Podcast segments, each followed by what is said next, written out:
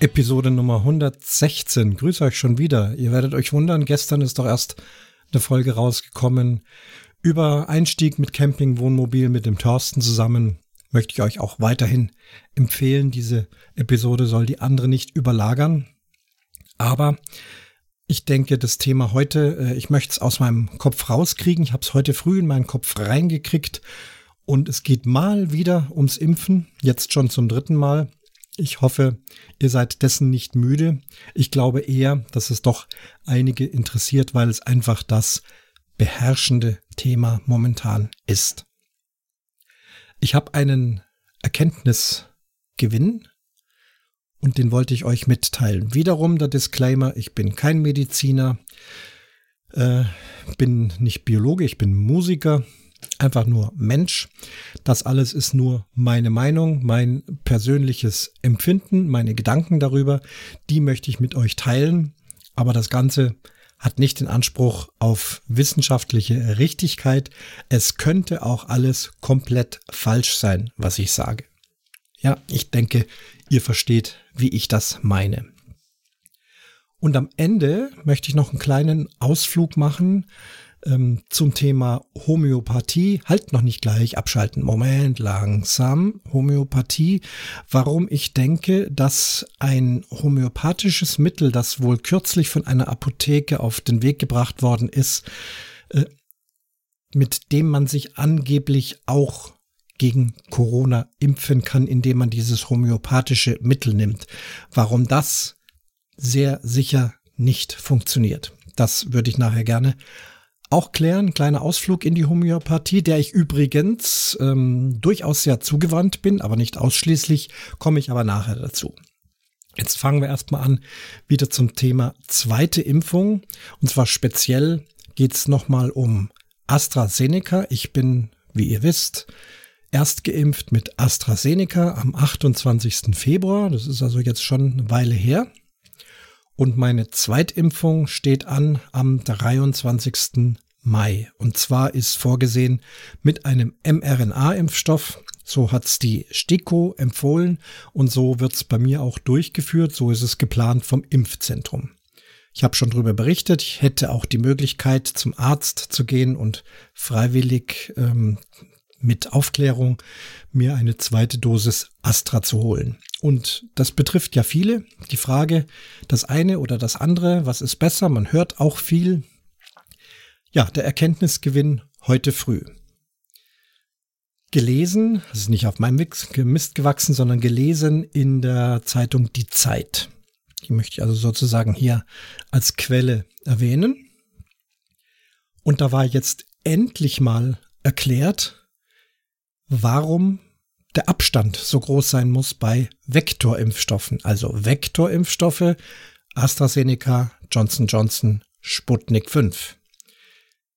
Nochmal kurz zur Funktion. Hier werden Adenoviren genommen, Schnupfenviren von Menschen oder Tieren. Bei Astra ist es äh, der Adenovirus eines Schimpansen, daher übrigens das Titelbild heute.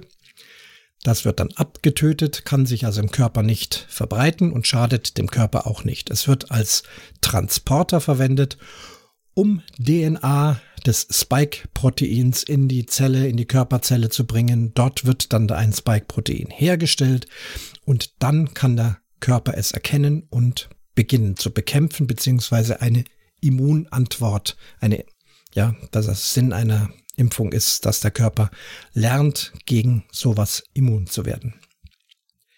Und da ist, das ist der Kasus Knacktus, dieses Adenovirus, was ich also bisher nirgendwo an Erklärung gehört habe, weder bei den mich beratenden Ärzten, die übrigens äh, mal so, mal so. Der eine sagt, äh, nimm Astra, der andere sagt, äh, sei doch sehr glücklich, dass du ähm, BioNTech kriegen kannst. Ist doch ganz toll. Also auch hier, welchem Arzt soll ich da glauben? Weitere Erklärungen habe ich da nicht bekommen. Aber das, was ich heute früh gehört habe, das hilft mir in meiner Entscheidung auf jeden Fall weiter. Es ist nämlich so, der Abstand muss deshalb so groß sein, denn der Körper bekommt bei der Erstimpfung eben diesen Adenovirus und das ist ja, auch wenn er abgetötet ist, eben auch ein Stück Virus. Und der Körper bildet nicht nur eine Immunabwehr gegen den Coronavirus, sondern er beginnt auch gegen diesen Adenovirus, gegen diesen Schnupfenvirus zumindest eine kleine Abwehrreaktion aufzubauen, weil er sagt, das gehört hier nicht her, das muss auch in Zukunft bekämpft werden. Das bildet sich zwar nicht so stark aus wie die Impfreaktion ähm, gegen den Coronavirus, denn das ist ja der Grund der Impfung, warum wir das machen, aber doch passiert hier etwas. Diese Immunabwehr wird allerdings dann im Laufe der Zeit, weil sie eben sehr schwach nur ausgebildet ist, auch relativ schnell wieder schwächer. Aber deswegen muss der Abstand groß sein. Würde man da nach vier Wochen schon impfen, dann passiert Folgendes, dass der Körper sagt, ah, Moment, da ist ja ein Adenovirus, der gehört hier nicht her und ich weiß auch, wie man ihn bekämpfen kann und beginnt dann diesen zu bekämpfen. Dann ist zu vermuten, dass dieser Impfstoff eben durch den Körper ähm, bekämpft wird und die eigentliche Impfreaktion, nämlich Corona, nicht gut genug oder gar nicht funktioniert. Das ist der Grund, warum generell bei Vektorimpfstoffen ein großer Abstand sein muss, damit das nicht passiert. Würde ich aber jetzt, wie es vorgesehen ist, mit einem mRNA-Impfstoff geimpft als zweites, passiert das überhaupt nicht, denn der mRNA-Impfstoff, ihr erinnert euch, da ist ja dieser Bauplan, in dem Fall die RNA eines Spike-Proteins oder Teile nur davon, sind einfach nur in einem ja, einfach gesagt, Fettmolekül in einer Fetthülle ähm, hineingesteckt. Und gegen diese Fetthülle muss der Körper keine Abwehrreaktion bilden. Die kann er einfach so abbauen. Da braucht er also keine, ja, keinen Abwehrmechanismus äh, an sich bilden. Das heißt, der Körper kann sich sofort voll und ganz nur auf das Wesentliche konzentrieren, nämlich den Coronavirus lernen zu bekämpfen. Und das ist für mich jetzt der entscheidende Hinweis gewesen, dass ich mich darauf freue, tatsächlich diesen mRNA-Impfstoff, könnte auch moderner sein, das äh, steht jetzt in meinem Zettel noch nicht drin, eins von beiden werde ich kriegen. Und wenn da jetzt nicht noch fundamental irgendwas anderes ähm, kommt, dann ist das für mich eine absolut logische Erklärung, warum das ähm, wirklich äh, eine gute Sache ist, für mich logisch nachvollziehbar und die man sagt, die Hoffnung, richtige Studien gibt es noch nicht. Die Hoffnung besteht auch darin, dass der Körper sogar durch die beiden verschiedenen Impfstoffe insgesamt auch noch eine breitere Abwehr aufbaut, weil einfach doch verschiedene Impfstoffe etwas anders funktionieren und da also das Spektrum der Abwehr hoffentlich noch größer wird, dass es also alles insgesamt noch wirksamer sein wird. Auch nochmal zur Erinnerung, ähm, Wechselwirkungen, man kennt es ja von Medikamenten. Da heißt es ja oft, du darfst das Medikament A nicht einnehmen, wenn du gleichzeitig das Medikament B einnimmst. Also wirklich mehr oder weniger gleichzeitig, weil möglicherweise diese beiden Medikamente gegeneinander reagieren oder einfach nicht zusammenpassen und ähm, ganz unerwünschte Reaktionen aufführen. Das passiert hier beim Impfstoff nicht, denn die Impfstoffe sind werden alle so nach drei bis vier, spätestens fünf Tage komplett im Körper abgebaut. Wenn ich da zwölf Wochen später egal was bekomme von dem von der Erstimpfung ist absolut nichts da. Also hier kann nichts miteinander oder gegeneinander reagieren. Ja, ich hoffe, dass das funktioniert und dass das vielleicht für euch auch interessant ist. Es gibt ja viele, die dieselbe Situation haben. Erstimpfung AstraZeneca und hin und her und rauf und runter. Also das war für mich heute der Erkenntnisgewinn, eben, dass der Körper gegen, auch gegen dieses Adenovirus kämpfen möchte. Kommen wir zum zweiten angekündigten Teil. Ein homöopathisches Mittel, äh, Globuli wurden entwickelt von irgendeiner Apotheke. Ich denke, das ist auch mittlerweile gestoppt worden. Die behaupten, sie hätten also BioNTech-Impfstoff genommen, hätten diesen ähm, nach homöopathischen Grundsätzen verdünnt und man könne dies also als Impfung sozusagen schlucken, beziehungsweise diese Kügelchen schluckt man ja nicht, man nimmt fünf Stück unter die Zunge und lässt sie zergehen. Ich werde jetzt hier keinen Vortrag über Homöopathie halten können. Es ist viel zu umfangreich. Wer sich ernsthaft damit inter ähm, dafür interessiert, ähm, der kann sicherlich nachlesen. Klassische Homöopathie, Homöopathie nach Hahnemann. Ich kann nur sagen, in, äh, ich selbst äh, nehme seit vielen Jahren äh, homöopathische Mittel zur Unterstützung, bin aber kein radikaler Dogmatiker, der dann eben, was ich auch für gefährlich halte, klassische Schulmedizin komplett ablehnt. Das halte ich auch für gefährlich, muss ich ganz klar sagen. Also ich bin, gehöre nicht zu denen, die sagen, nein, keine Krebstherapie machen, sondern nur fünf Kügelchen schlucken und ist gut. Nein, soweit ist es bei mir nicht, aber unterstützend in manchen Situationen, um vielleicht doch nicht gleich die scharfe Keule zu nehmen, da nehme ich das und ich denke auch, dass es mir geholfen hat. Wiederum persönliche Geschichte. Und diejenigen, die drum jammern, dass die Krankenkassen das bezahlen, ich kann sagen, dass ich meine homöopathischen Mittel immer aus der eigenen Tasche bezahlt habe. Trotzdem ganz kurz, worum geht's bei Homöopathie? Das ist nicht wie ein Medikament. Man nimmt nicht eins gegen etwas anderes, sondern es ist eher ein ganzheitlicher Ansatz. Also das eine Mittel äh, hilft beim einen Menschen, der diese und jene Veranlagungen und ähm, Neigungen und Geschmäcker und so weiter. Also da wird sehr viel untersucht und dann kommt man auf ein Mittel, was einem Menschen hilft und am, bei einem anderen ist es ein anderes.